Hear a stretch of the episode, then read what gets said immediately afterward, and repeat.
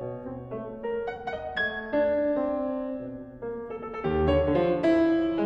it up!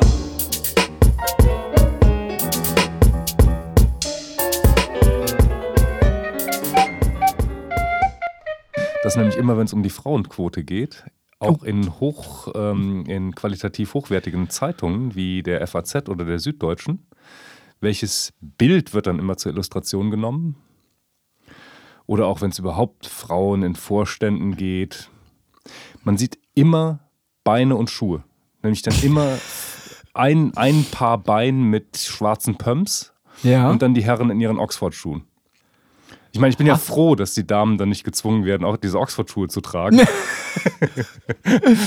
Aber das ist immer das Illustrationsbild. Immer. Kann man drauf wetten.